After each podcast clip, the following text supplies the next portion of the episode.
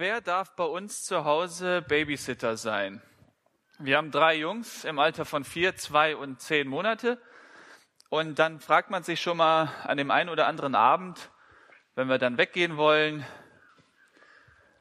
wer darf nach unseren Kindern gucken? Und würden unsere Eltern in der Nähe wohnen, sie wohnen im Rheinland bei Bonn, dann wäre die Frage schnell beantwortet. Na klar, die Mama oder die Schwiegermama. Nun leben wir hier in Haiger und dann fragt man sich schon, wen fragen wir denn für diese ehrenvolle Aufgabe? Und da stellt sich sofort die Frage auch, wer ist vertrauenswürdig für diesen Dienst, für diesen Job? Wer kann mit Kindern umgehen und wer liebt unsere Kinder? Wenn da jetzt zum Beispiel ein Kinderarzt hier rufen würde, und ich denke da an einen Arzt, der sich die Ohren unserer Kinder anschaut, ein HNO-Arzt, der alles andere als herzlich ist, liebevoll. Er macht seinen Job. Der macht den, die Aufgaben gut. Vielleicht ahnt ihr schon, wen ich meine hier im Umkreis.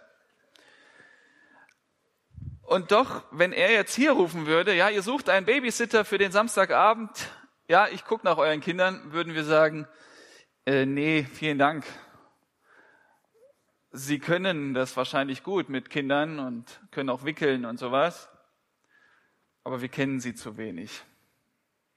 Und auf der anderen Seite würde vielleicht ein, ein Bekannter von mir auch hier rufen, ja, David mache ich gerne. Ich habe dem vor einer Zeit meinen Sohn gegeben, der war da, weiß ich, acht Monate oder so. Er sollte meinen Sohn meiner Frau bringen und er hat den Kleinen gehalten wie ein Mülleimer. Er, wenn er rufen würde, klar, David, ich mach das, ich passe auf deine Kinder auf, würde ich sagen, ist nett von dir. Ich frage aber jemand anders. Es braucht nämlich zwei Eigenschaften für diesen wichtigen Dienst. Und zwar jemand, der in der Lage ist, also sein Handwerk beherrscht, der mit Kindern umgehen kann. Also muss nicht top ausgebildet sein, aber es schon mal so ein Kind in der Hand gehabt haben. Und auf der anderen Seite muss jemand ein Herz haben für die Kinder. Und wer eignet sich da besser als die Mutter? Die ja auch Mutter ist, weil sie Kinder hat. Sie kann mit Kindern umgehen. Und sie ist ja die eigene Mutter, wo man auch weiß, ihr kann man vertrauen. Sie hat mich lieb, also hat sie auch meine Kinder lieb, denn das, ist, das sind ihre Enkelkinder. Wenn wir über Vertrauen reden und die Frage stellen, wer ist vertrauenswürdig, dann müssen wir über diese zwei Eigenschaften reden und die finden wir in der Bibel von Anfang bis zum Ende und zwar die Eigenschaft Gottes Macht und seine Eigenschaft Liebe. Und er hat beide Eigenschaften in sich. Er ist der allmächtige Gott und er ist der Gott voller Liebe. Und er bringt es zusammen. Und deswegen folgen wir ihm nach. Weil wir mit ihm jemand haben, der vertrauenswürdig ist. Wenn es bei dieser Konferenz darum geht, Schritte zu gehen, dann stellt sich zwangsläufig die Frage, was ist das Ziel? Wo gehen wir denn drauf zu? Wer ist denn da vorne am Ziel, der mich in Empfang nimmt, der mich erwartet? Und da steht dieser Herr Jesus Christus und breitet seine Arme aus und sagt, kommet her zu mir alle, die ihr mühselig und beladen seid. Ich will euch erquicken.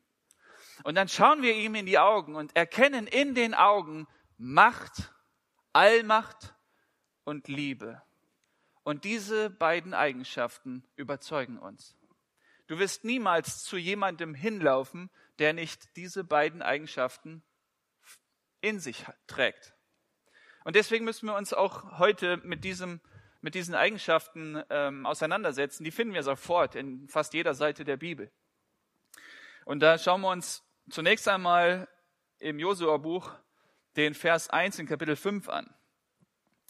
Josua Kapitel 5, Vers 1.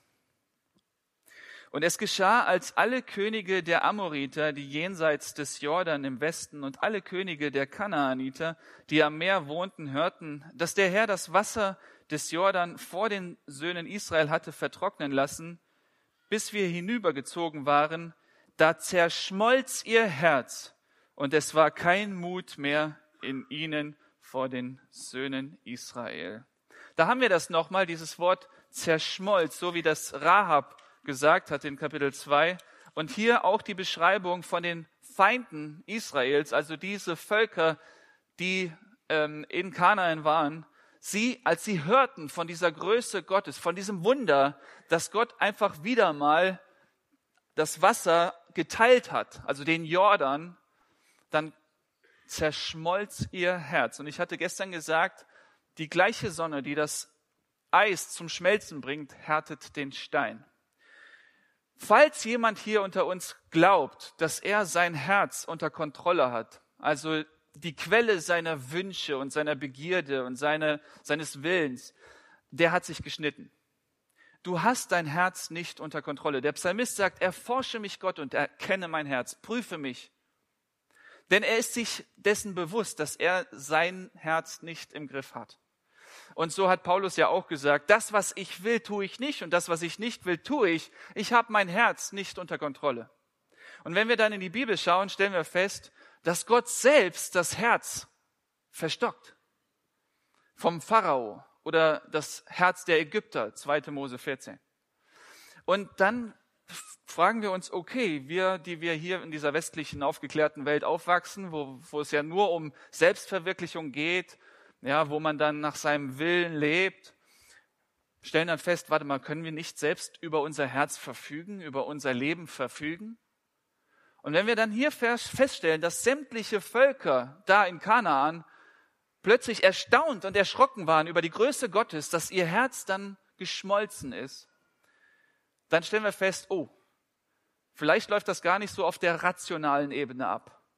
Also, dass keine Ahnung in, in der Tagesschau dann irgendwie berichtet wird von diesem großen Gott und die äh, Völker der damaligen Zeit schalten ein und hören so einfach informativ von diesem Gott und lassen sich dann von ihm beeinflussen. Nein, das ist viel mehr als nur Information. Es ist Transformation. Es ist heute hier an diesem Tag nicht eine, ein Referat, sondern eine Predigt. Und aus dem Neuen Testament, Römer Kapitel 10, wissen wir, dass der Glaube aus der Verkündigung kommt. Also wenn jemand hier vorne steht und die Bibel aufschlägt und Inhalte aus dem Wort Gottes weitergibt, dann hat es eine Wirkung. Und das Wort kommt nicht leer zurück. Und so sitzt ihr da und werdet vermutlich von Gott berührt in euren Herzen. Und dann gibt es den einen oder anderen, der sagt, ich möchte mein Leben Jesus anvertrauen. Und dann wird es nicht so sein, dass du dann eine Pro- und Kontraliste hattest, wo du abgewägt hast, naja, mache ich's oder nicht, sondern weil die Liebe Gottes deutlich wurde in seinem Wort, in der Predigt, so dass du gesagt hast, warte mal, da ist jetzt plötzlich jemand, der Macht und Liebe verkörpert, da will ich hin. Zu ihm will ich laufen. Er ist mein Ziel. Und das ist das Schöne an unserem Glauben an Gott. Das ist nicht nur hier eine Kopfsache, ja, dass wir sagen, das ist unsere Weltanschauung, sondern das ist unseres, äh, unser erlöstes Christsein frei von anderen Dingen, die uns enttäuscht haben, die nicht vertrauenswürdig sind, sondern gebunden an den großen Gott, der eben vertrauenswürdig ist. Heute, so ihr meine Stimme hört, verstocket eure Herzen nicht. Überlegt doch mal, Möchtest du, dass dein Herz immer härter wird? Also wie Metalle ja immer gehärtet werden, weil sie öfter erhitzt werden. Also sie schmelzen und dann werden sie noch härter und noch härter und noch härter. Und vielleicht ist das so ein Prozess in deinem Leben. Du hörst immer wieder von Gott und hörst Predigten und dein Herz wird aber immer härter, härter, härter. Und irgendwann mal sagt dir jemand von Gottes Liebe irgendwas und du hast überhaupt keinen Zugang dazu. Oder dein Herz wird immer weicher, immer weicher wie das Eis, das da schmilzt. Aber Gott ist es, der die Herzen lenkt wie Wasserbächen. Und deswegen kannst du das heute als Notiz dir irgendwo aufschreiben und wieder vergessen oder du kannst es dir verinnerlichen. Er ist es, der dein Herz lenkt. Denn, denn er ist Gott. Wir gehen weiter im, in diesem Abschnitt, also die die, die Völker dort in Kanaan, die waren also schon vorbereitet auf die Landeinnahme des Volkes Israel. Ja, sie waren nicht mehr Herr ihrer selbst. Sie waren nicht selbstbewusst und hatten ihre Schwerter in der Hand und sagten, lass die nur kommen, sondern sie wurden ganz mutlos, wie es hier steht. Und dann gibt es eine besondere Begebenheit. Ich habe ja gestern dann beschrieben, wie es dann der Rahab ging, als dann sie, als sie auch von Gott hörte, ihr Herz ist auch, wie es dann hier steht, zerschmolzen. Aber die anderen, in der Stadt Jericho, sie waren noch feindlich gesinnt gegenüber äh, dem Volk Israel.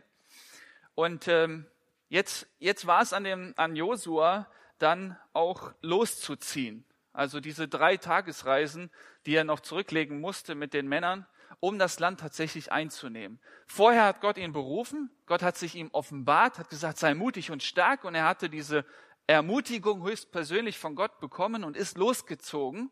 Und dann zwischendurch war tatsächlich diese Begebenheit, da hat Gott sein Volk Israel, also diese Männer, dann durchziehen lassen durch den Jordan, was ein Wunder war, wo sie ja auch Gottes Herrlichkeit, Gottes Macht sehen konnten an dieser Stelle und konnten dann auch noch mehr Vertrauen diesem großen Gott in diesem Projekt Landeinnahme Jericho erobern.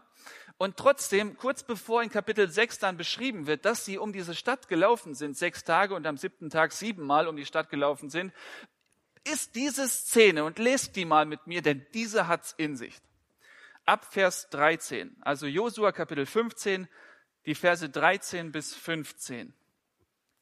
Und es geschah, als Josua bei Jericho war, da erhob er seine Augen und sah, und siehe, ein Mann stand ihm gegenüber, und sein Schwert war gezückt in seiner Hand. Da ging Josua auf ihn zu und sagte zu ihm, Gehörst du zu uns oder zu unseren Feinden? Und er sprach, Nein, sondern ich bin der Oberste des Heeres des Herrn. Gerade jetzt bin ich gekommen.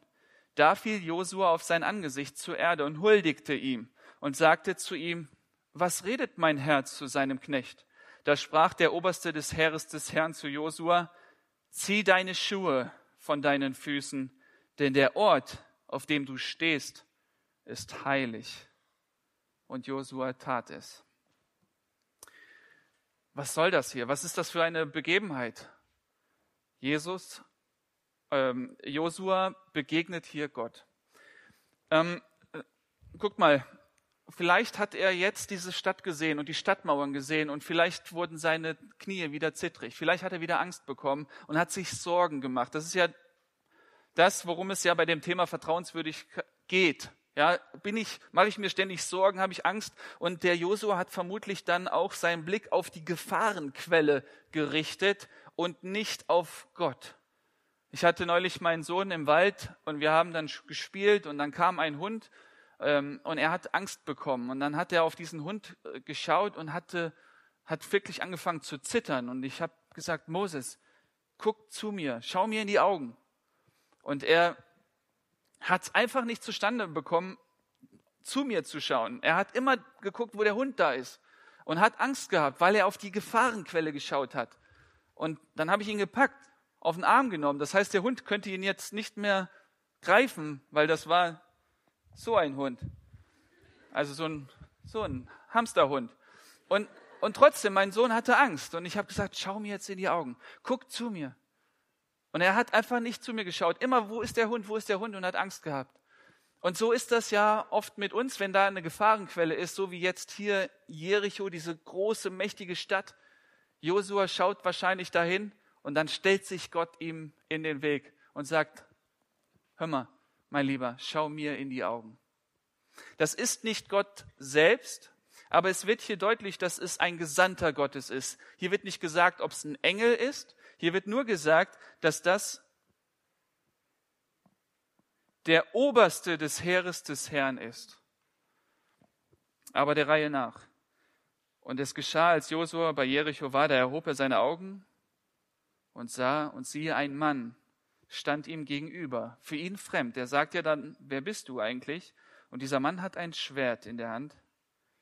Da ging Josua auf ihn zu und sagte, gehörst du zu uns oder zu unseren Feinden?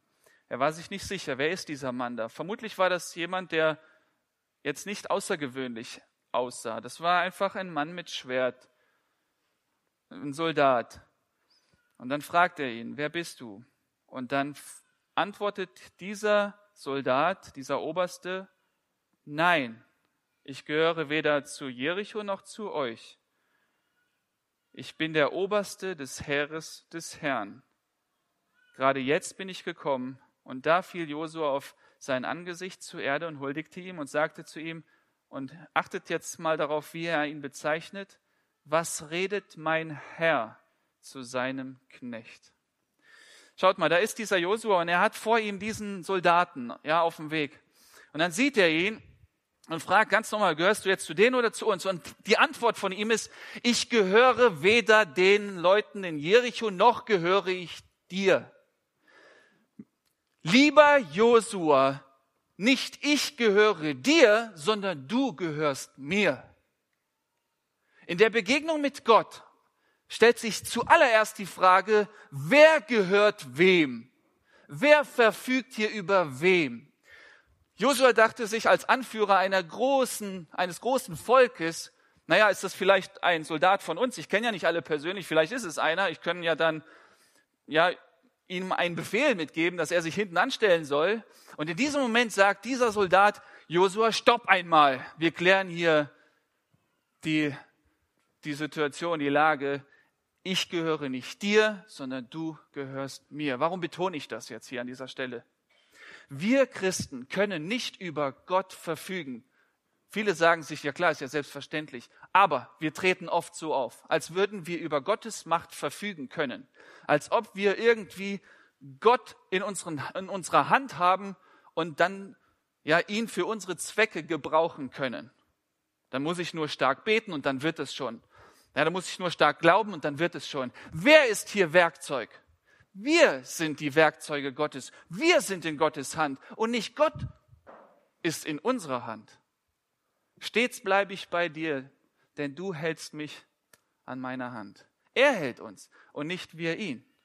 Und das ist schon mal eine Erkenntnis für Josua, die ganz wichtig ist, bevor er dann um diese Stadt läuft, dass er dann nicht meint, wie ich habe Gott im Gepäck, also ich verfüge über diese Macht und dann wird es schon gehen, sondern dass er erkennt, bevor er in den Kampf zieht, Gott hat mich in der Hand. Als Prediger betrete ich die Bühne nicht in, dem, in der Denke, ja, ich habe irgendwie Gott in der Hand und wenn es dann irgendwie nicht mehr so reibungslos läuft, dann, dann wird er mir schon helfen, sondern ich erkenne, er hat mich in der Hand. Ich bin sein Werkzeug. Ihr kennt vielleicht diese Begebenheit im Neuen Testament, da ist diese Frau, die die Münze sucht. Und dann sucht sie überall, bis sie die findet. Und dann hat sie sie gefunden und freut sich und lädt dann ihre Freundinnen ein und dann feiern die, dass sie die Münze gefunden hat. Was sagt diese Geschichte? Doch nichts anderes, als dass wir wertvoll sind, ist klar. Aber in wessen Hosentasche liegen wir? In der Hosentasche Gottes, im Portemonnaie Gottes? Gehören wir Gott oder gehören wir dem Satan, dem Gegenspieler Gottes? Und das ist eine Lektion, die Josua erstmal lernen musste, bevor er dort in diesen, nach Jericho in diesen Kampf gezogen ist. Nein, sagt er, ich gehöre weder zu Jericho noch gehöre ich euch, du gehörst mir. Und dann hat Josua diese Erkenntnis, dass, es, dass, dass das hier nicht irgendein Soldat ist, sondern dass es ein Gesandter Gottes ist. Und er erkennt, das ist hier ein hochheiliger Moment. Und der Oberste des Heeres des Herrn sagt zu ihm, zieh deine Schuhe aus, denn der Boden hier, auf dem du stehst, ist ein heiliger Boden. Und dann tut Josua das und dann hat er diesen Moment der Anbetung, bevor es in den Kampf geht. Er wird sich nochmal klar darüber, dass es nicht ein Kampf ist um Fleisch und Blut, sondern hier geht es um Mächte der Finsternis. Und er kann diesen Kampf nicht aus eigener Kraft angehen. Er braucht dort Gottes, Gottes Kraft, Gottes Macht. Und er zieht die Schuhe aus und dann stellen wir fest, oh, so eine ähnliche Situation gab es doch mal. Ja, der Mose, bei seiner Berufung hatte er auch doch diese Begegnung mit Gott am brennenden Busch. Und dann sagt Gott, zieh deine Schuhe aus, denn der Boden, auf dem du stehst, ist ein heiliger Boden. Und dann stellen wir fest, oh, hier sind Parallelen. Einmal hier diese Begegnung mit Gott, also die Vorbereitung auf den Dienst, die Berufung zu einem Schritt im Glauben. Dann gibt es ein Zeichen Gottes, wo Gott dann das Rote Meer teilt und dann den Jordan. Auch eine Parallele. Und dann hatten wir ja das hier auch mit der Rahab und dem roten Seil da in der Lounge, da hängen so viele rote Seile, was, wo ich jetzt hörte, nicht beabsichtigt war. Äh, aber ich finde die Parallele super. ähm, wo ich gestern erklärt habe, dieses Seil war das, wo dann Rahab Vertrauen hatte, dass Gott sie schützen würde. Genauso wie beim Auszug aus Ägypten das Volk Israel das Vertrauen hatte, dass die Türpfosten, diese rot angestrichenen Türpfosten genügen würden, dass der Todesengel über, äh, vorbeiziehen würde und der Erstgeborene nicht sterben würde. Was erkennen wir hier also in der Geschichte Gottes, äh, in der Geschichte Gottes mit Josua? Josua hat ähnliche Erfahrungen mit Mose und vielleicht ist das auch etwas für uns, wo wir dann sagen, okay, vielleicht bevor wir in den Dienst gehen, bevor wir Schritte gehen, brauchen wir diese Begegnung mit Gott, dass wir erkennen, er ist ein heiliger Gott und dass wir dann nicht auf unsere äh, Waffen vertrauen, sondern erkennen, wir sind eine Waffe von ihm, wir sind ein Werkzeug Gottes und deswegen können wir ruhig sein, wenn es dann in, in die Herausforderung geht, zu missionieren, zu evangelisieren. Okay, noch einmal zu diesen zwei Eigenschaften Gottes. Einmal heilig und einmal Liebe. Ich hatte vorhin gesagt, nur, nur derjenige ist vertrauenswürdig, der diese beiden Eigenschaften hat. Frage jetzt mal an euch. Habt ihr diese beiden Eigenschaften? Seid ihr vertrauenswürdig? Lasst uns da mal ein wenig drüber nachdenken, denn das ist auch entscheidend darüber, ob du dich Gott anvertrauen wirst. Welches Gottesbild hast du? Wirst du sagen, Gott, du hast hier mein Leben? Du kannst alles machen, was du willst mit meinem Körper, mit meiner Zukunft, mit meiner Zeit. Ich sage euch, jetzt die drei Jungs, die drei Söhne von mir. Es gab bei jedem dieser drei Söhne diesen Moment, da stand ich am Wickeltisch und habe den einen, erstmal den Moses, vier Jahre, als er noch jünger war, ein paar Monate, ich habe ihn gerade gewickelt und in dem Moment kam dieser Gedanke, ähnlich wie bei Hannah, die ihren Sohn Samuel dann im Tempel abgegeben hat. Dann habe ich, habe ich gesagt, Herr Jesus, diesen Moses gebe ich dir. Du kannst ihn ha ha haben. Und dann hat es mir die Sprache verschlagen. Und dann kommt, schenkt Gott uns einen weiteren Sohn, den Noah. Und dann ist er auch ein paar Monate und ich stehe da am Wickeltisch und plötzlich kommt dieser Gedanke, diese Begegnung mit Gott. Und Gott stellt sich mir den Weg, da an diesem Wickel, Wickeltisch und fragt mich, aber nicht akustisch, ich nehme das so, diesen Moment wahr, David, gibst du mir auch den zweiten? Und dann sage ich, hier Jesus, nimm ihn. Und auch da verschlägt es mir die Sprache. Und dann der dritte Junge, der dritte Sohn, Jona. Und da ist es mir noch schwerer gefallen zu sagen, hier hast du ihn, mach mit ihm, was du willst. Ich sage euch, es gibt, es, gibt, es, es gibt einfache Momente im Leben und es gibt schwere Momente im Leben. Und der Moment zu sagen, hier hast du meinen Sohn. Wem gibst du dein Kind? Das, was dir so wertvoll ist. Wem gibst du dein Leben? Das, was dir so wertvoll ist? Ist es in den Händen Gottes gut aufgehoben oder ist es in deinen Händen gut aufgehoben? Kannst du 100 Prozent um dein Kind dich sorgen? Kannst du ja nicht. Du gehst ja auch schlafen. Spätestens in dieser Zeit, in der Zeit, in der du schläfst, kannst du dich nicht um dein Kind sorgen. Also brauchst du da jemand, der sich um dein Kind sorgt, der dich um dein, der sich um deine Ehe, um deine Familie, um dein Leben kümmert. Kannst du sagen, hier hast du mich, ich gebe mich dir ganz hin. Es gibt im Neuen Testament eine Stelle, die ich auch mit euch nochmal ähm, nur streifen möchte. In Matthäus Kapitel 8, da kommt ein Aussätziger zu Jesus. Äh, in Matthäus Kapitel 8, die Verse 2 und 3. Und siehe, ein Aussätziger kam heran und warf sich vor ihm nieder und sprach, Herr, wenn du willst, kannst du mich reinigen. Und er streckte die Hand aus, rührte ihn an und sprach, ich will, sei gereinigt. Und sogleich wurde sein Aussatz gereinigt. Diese Stelle macht, diese, macht deutlich, dass Jesus diese zwei Eigenschaften innehat. Macht und Liebe. Wenn du willst, kannst du mich heilen. Wenn du willst, wenn du irgendwie Interesse an meiner Person hast, dann hast du auch die Macht, mich zu heilen. Und Jesus sagt, ich will, sei gereinigt. Und dann steht er auf und ist wieder gesund. Was sehen wir da in diesem, in diesem kleinen Moment, dass Jesus wirklich ein Herz hat für Menschen, für jeden Einzelnen und er hat die Macht, dem Einzelnen zu helfen. Das sind meine zwei Punkte, die ich euch mitgeben möchte, und da lasst uns nochmal darüber nachdenken, welches Gottesbild wir haben.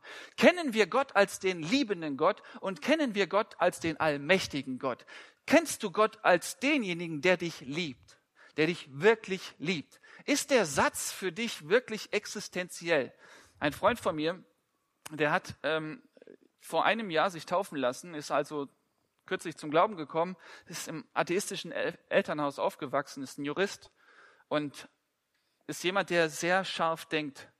Also ich bin gerne mit ihm im Gespräch, weil er mich sehr oft hinterfragt in meinen Predigten und meinen Gedanken. Und dann saß er mal in einer Predigt und da sagte der Predigt, Prediger ganz schnell, also so, im Nebensatz, naja, Gott ist ja nicht immer nur Liebe, Liebe. Das hat dazu geführt, dass er die Nacht nicht schlafen konnte. Diese, diese Aussage, Gott ist nicht immer Liebe, hat der Prediger sicher nicht so gemeint. Hat dazu geführt, dass es ihn völlig umgehauen hat. Denn das war seine Identität.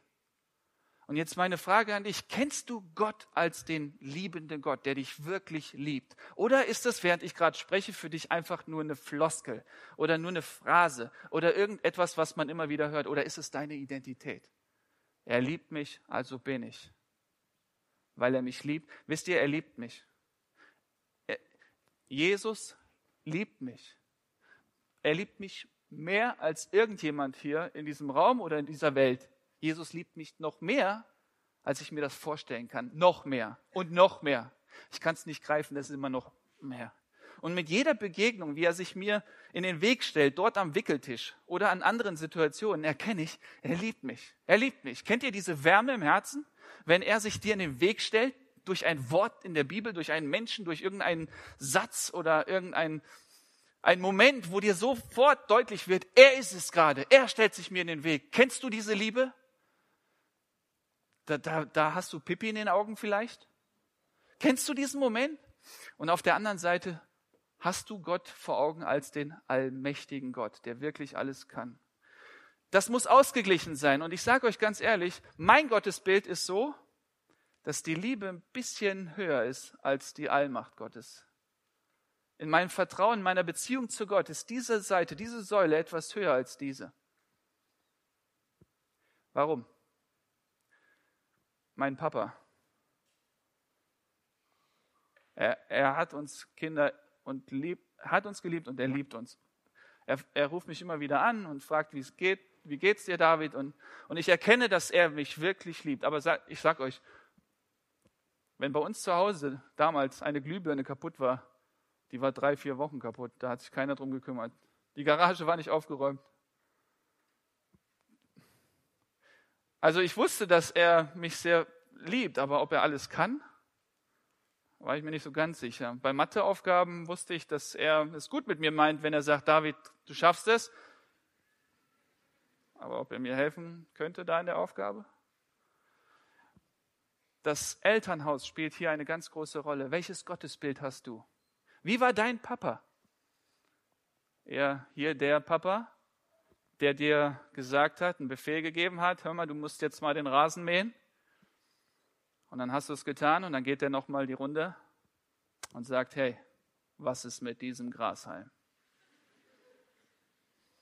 Und du wusstest schon, dass er diesen Grashalm finden wird, weil du ihn als solchen kennengelernt hast. Und diese Säule aber hast du nie so erlebt zu Hause. Ist dein Papa so ein strenger, Alleskönner, der alles weiß, aber nicht einmal es über die Lippen bringt zu sagen, mein Kind, ich hab dich lieb? Ich meine, wenn du das nicht gehört hast von deinem Papa, wenn er nur Regeln dir vorgepredigt hat und du immer das Gefühl hast, ich kann sie nicht einhalten und ich bemühe mich und bemühe mich und ich schaffe es nicht und ich schaffe es nicht und ich werde ihn niemals zufriedenstellen und selbst an dem Tag, als du dachtest, du hast die ganze Liste abgearbeitet und das alles wirklich gut gemacht, hat er immer noch das, den einen Punkt gefunden, wo du nicht gut genug warst. Ist es dein Papa? Dann wirst du über Gott so denken. Dass dieser Gott eben alles kann. Dass er Regeln hat und Gesetze hat. Aber diese Säule wirst du nicht vor Augen haben. Wie die Muslime, die glauben an einen Gott, einen allmächtigen Gott, aber sie wissen nicht, wie, sie, wie er über, über sie denkt. Er gibt kein Feedback, er redet nicht mit ihnen, denn das wäre ja ein Ausdruck der Liebe. Ist das dein Gottesbild? Dann wirst du dich nicht diesem Gott anvertrauen. Du wirst Angst haben vor diesem Gott. Wie dieser HNO-Arzt von uns. Du wirst Angst haben vor ihm. Du wirst denken, wird er mein Kind ruinieren? Du wirst sagen, nein, ich werde mich diesem Gott nicht anvertrauen. Ja, vielleicht hat er alle Macht, aber wird er es gut mit mir meinen? Und dann gehst du auf Distanz. Und du wirst nicht wirklich beten. Du wirst nicht sagen, hier hast du mein Leben. Ich möchte als Münze in deiner Tasche sein. Ich, du wirst sagen, nee, nee, nein, nein, nein, nein. Ist es dein Gottesbild? Dieser perfekte, allmächtige Papa? Oder ist das dein Gottesbild? Dein Papa ist so ein Kumpelpapa. Hey Mann, komm, wir spielen und zocken heute wieder. Komm, ich bin, wir, komm, wir treffen uns am Wochenende und machen Unternehmen was. Und dann bist du am Wochenende an diesem Treffpunkt und er ist nicht da. Oh, ich habe es vergessen. Oh, da ist was Wichtiges dazwischen gekommen. Der verspricht dir ständig Sachen, die er aber nicht einhält. Ich meine, das muss nicht so krass sein, aber ihr versteht die, die, die zwei Eigenschaften, diese zwei Seiten. Ist dein Papa vielleicht dieser Papa, der immer sagt und ganz oft und vielleicht zu viel sagt, ach, du bist der Beste, du bist der Tollste und du denkst dir, ja, Papa, du sagst das immer nur, aber es sind nur Worte. Die haben keine Wirkung. Ich kann dir nicht vertrauen, weil du nicht vertrauenswürdig bist, denn du hast dein Wort nicht gehalten. Schon bei, meiner, bei, bei der Mama hast du ja das Wort nicht gehalten. Du hast gesagt, ich werde dich lieben, bis das der Tod uns scheidet, und dann hast du eine andere genommen. Wenn dein Papa so war, dann wirst du den Gott, der in der Bibel beschrieben wird, nicht einfach vertrauen können. Du wirst dann die Sätze lesen, wo er sagt, ja, ihr seid wie mein Augapfel. Ich habe euch erwählt, ich liebe euch. Du wirst das hören, aber du wirst nicht glauben, dass er dann auch sein Wort hält. Und dann wirst du dich ihm nicht anvertrauen. Und an dieser Stelle an die Jugendlichen, die nicht das Vorrecht haben oder nicht dieses Geschenk haben, dass sie überhaupt Eltern haben. Diejenigen, die vielleicht Pflegeeltern hatten, an dieser Stelle will ich sagen, es gibt Hoffnung. Ich hatte in der Jugendarbeit vielleicht 20, 25 Scheidungskinder da Kinder, die keine Eltern hatten. Und ich habe sie gebeten, schreibt mir mal auf eure Erfahrungen, die ihr zu Hause erlebt habt, wenn ihr Klassenkameraden kennengelernt habt oder sie besucht habt, die Eltern hatten. Und sie haben aufgeschrieben, welchen Schmerz sie da hatten. Und natürlich fällt es dann schwer, diesem Vater im Himmel zu vertrauen. Natürlich wird man da nicht leicht sagen, hier hast du mein Leben, ich gebe mich dir ganz hin. Und wenn du aber die Bibel liest, wenn du die Predigten hörst, die wirklich Bibel auslegen, dann wirst du einen Gott finden, der allmächtig ist und der Liebe ist. Beides, beides. Und dann wirst du anfangen, nicht mehr nur rational darüber nachzudenken, wie ist man Christ und wie verhält man sich christlich, sondern du wirst sagen, wo ist er? Ich laufe in seine Arme. Wo ist er? Und du wirst ihn suchen mit einer Leiden, mit, mit einem Hunger, weil du sowas in deinem Leben noch nie erlebt hattest. Und dann wirst du ihn finden. Wenn ihr mich von ganzem Herzen sucht, dann werde ich mich von euch finden lassen. Und ich wünsche mir von ganzem Herzen, dass jeder hier im Raum diesen Gott kennenlernt. Und zwar beide Eigenschaften. Dass er nicht sagt, hier, das ist ein Kumpelgott, ja, mit dem ich so abhängen kann, ja, so, so ein bisschen wie so ein Kuschelbärgott, den er, der ist immer bei mir. Den kann ich überall mitnehmen, aber der nicht wirklich helfen kann. Oder auf der anderen Seite diesen fernen, fremden Gott, vor dem du dich fürchtest. Ehrfurcht ist die Reaktion, wenn man beide Eigenschaften vor Augen hat. Dann wird man ganz klein, man, man, man, man geht auf die Knie, man zieht die Schuhe aus, so wie der Josua, und erkennt, wow, ich dachte, Jericho ist groß. Gott, du bist groß. Und nicht so, wie manche dann erschrecken vor, vor einem fremden, vor, vor einer fremden Gestalt, sondern, und das finde ich immer interessant, in der Bibel zum Beispiel die Marias da im Grab, als sie dann den Engel gesehen haben und das Erdbeben und dann war der Grabstein weggerollt, dann waren sie erschrocken, aber sie waren voller Freude. Das ist diese Reaktion auf diesen großen Gott. Du bist erschrocken. Wow! Aber das ist so eine Freude und ein, ein, eine, ein Frieden. Und du läufst diesem Gott in die Arme. Ich sage euch, meine, meine kleinen Jungs, wenn, wenn, ich nur, wenn ich nur da nach Hause komme und sage, Jungs, kommt mit. Ich habe noch, hab noch von keinem Ziel gesprochen. Ich habe nicht, hab nicht gesagt, wohin wir fahren. Gut, bei McDonalds ist es jetzt gerade ähnlich, wenn ich sage McDonalds. Aber ja, ihr, versteht ihr das? Wenn, wenn da jemand ist, der diese beiden Eigenschaften hat, und vielleicht hast du die Gnade erlebt, dass du so einen Papa oder so eine Mama hattest, die, muss, die Person muss dich nur ansehen und du stehst auf und sagst, okay, ich, ich bin bereit. Ich habe das manchmal in der Jugendarbeit erlebt. Da waren Jugendliche, die hatten das noch nie erlebt, dass da jemand sie einfach angesehen hat als Persönlichkeit, als Mensch, nicht nur als Ware, wie wir das gestern besprochen hatten. Und sie waren bereit, alles zu machen. Die würden, die würden mitarbeiten, egal wo, ob sie es können oder nicht. Und da ist meine Frage dann auch an dich. Zum, ja, zuerst kennst du diesen Gott, der diese beiden Eigenschaften hat, und hast du selber diese beiden Eigenschaften?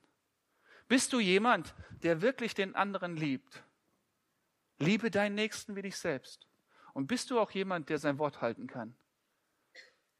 Der vertrauenswürdig ist, der zuverlässig ist, der pünktlich kommt, der. Und das ist, das ist das, was Gott uns schenken kann. Der macht aus uns so einen Menschen, denn Jesus Christus ist dieser, ja, dem wir dann ähnlich, ähnlich werden dürfen. In Josua haben wir also diese, diesen Gott kennengelernt, einmal in der Geschichte von Rahab als diesen liebenden Gott, wo Rahab nicht anders konnte, als zu sagen, ja, diese Liebe habe ich gar nicht erfahren als Prostituierte, mich hat man nur ausgenommen. Wo ist dieser Gott? Ich möchte diesen Gott haben. Sie hat diese Seite kennengelernt von ihm und jetzt darf Josua diese Seite kennenlernen. Also er hat diesen Soldaten vor sich, diesen Obersten und dann sagt er, okay, dann ziehe ich die Schuhe aus. Und dann bin ich bereit, erstmal auf die Knie zu gehen, bevor ich in den Kampf ziehe. Und dann erkenne ich Gott nicht als mein Werkzeug an, sondern ich stelle fest, dass ich sein Werkzeug bin. Ich möchte schließen mit diesen zwei Eigenschaften nochmal und will euch die Frage stellen, wo in der Bibel treffen sich diese zwei Eigenschaften am meisten? Wo werden sie am deutlichsten? am Kreuz von Golgatha. Wenn wir über diese zwei Seiten, über diese zwei Eigenschaften nachdenken, werden wir feststellen, dass am Kreuz von Golgatha diese zwei Eigenschaften sich gekreuzt haben. Wenn man sagt, das sind ähm, zwei Holzkanten, äh, äh, Stämme, die sich kreuzen, dann steht der, die eine Säule für Liebe und die andere für Macht und die kreuzen sich da. Denn was wird da deutlich? Wenn wir über Macht sprechen, dass Gott den Satan besiegt, die Sünde besiegt, die Hölle besiegt, dass er der allmächtige Gott ist, der den Tod besiegt. Und auf der anderen Seite die Liebe, dass er sein Sohn, dass der Vater seinen Sohn Jesus hingegeben hat aus Liebe zu uns, weil er uns so sehr liebt. Und er hat all unsere Schuld auf seinen Sohn gelegt, der dafür gestorben ist. Und in diesem Moment erkennen wir beide Eigenschaften ganz deutlich. Und ich lade dich ein, lauf in die Hände Gottes. Jesus sagt, kommt her zu mir alle, die ihr mühselig und beladen seid. Ich will euch erquicken. Kommt, kommt. In einem persönlichen Gebet kannst du sagen, okay, Vater im Himmel, bisher habe ich nur diese Seite vor Augen gehabt ich möchte deine Allmacht kennenlernen. Oder du sagst, Vater, bisher habe ich diese Seite vor Augen gehabt, ich möchte deine Liebe kennenlernen. Offenbare du dich mir. Und wenn er das tut, dann wirst du nicht mehr sitzen bleiben können. Du wirst aufspringen und Schritte wagen. Du wirst Dinge tun, die du dir vorher nie vorstellen hättest können. Du würdest, du würdest, und es sind Berichte von vielen Dienern Gottes, die dann dastehen, wo man sagt, das sind doch Glaubenshelden. Die, die sind erstmal überrascht, dass sie überhaupt Glaubenshelden, als Glaubenshelden bezeichnet werden. Die würden sagen, ich bin doch kein Glaubensheld. Und dann wird man sagen, ja, aber du tust Dinge, die du vorher nie getan hast. Und dann werden sie sagen, ja, stimmt. Und sie werden aber nicht genau wissen, wann dieser Moment war, dass sie plötzlich bereit waren, weil sie sich gar nicht um sich gekümmert haben, sondern um den großen Gott. Es ging dabei dann nicht darum, sich selbst zu verwirklichen, ein mutiger und starker Mann zu sein, sondern es ging plötzlich darum, und das sagt dann Josua, es ging plötzlich darum zu erkennen, hey, du bist der Herr und ich bin dein Knecht. Amen. Ich möchte noch beten. Lasst uns da nochmal stille werden.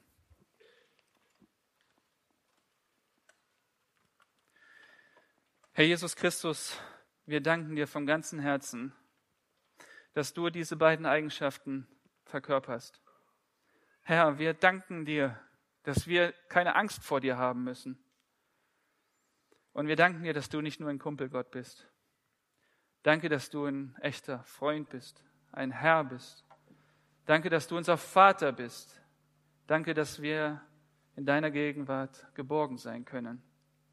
Herr, du kennst die Jugendlichen und du siehst ihre Herzen. Und wenn sie sich ihre Herzen, wenn sie sich nicht dessen bewusst sind, was in ihren Herzen abgeht, wie sie geprägt worden sind über Jahre, Jahrzehnte, auch in ihren Elternhäusern, dann bitte ich dich, dass sie dich kennenlernen, so wie du wirklich bist. Die beiden Eigenschaften, dass sie beide Seiten sehen von dir.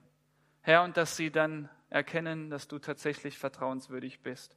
Ich bitte dich, dass möglichst viele sich dir völlig anvertrauen und sich in deine Hände fallen lassen.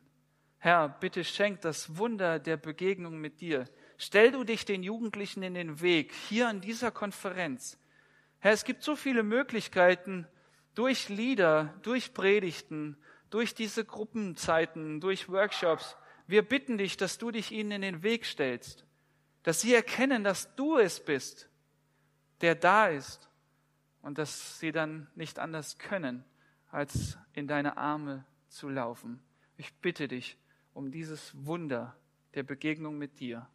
Amen.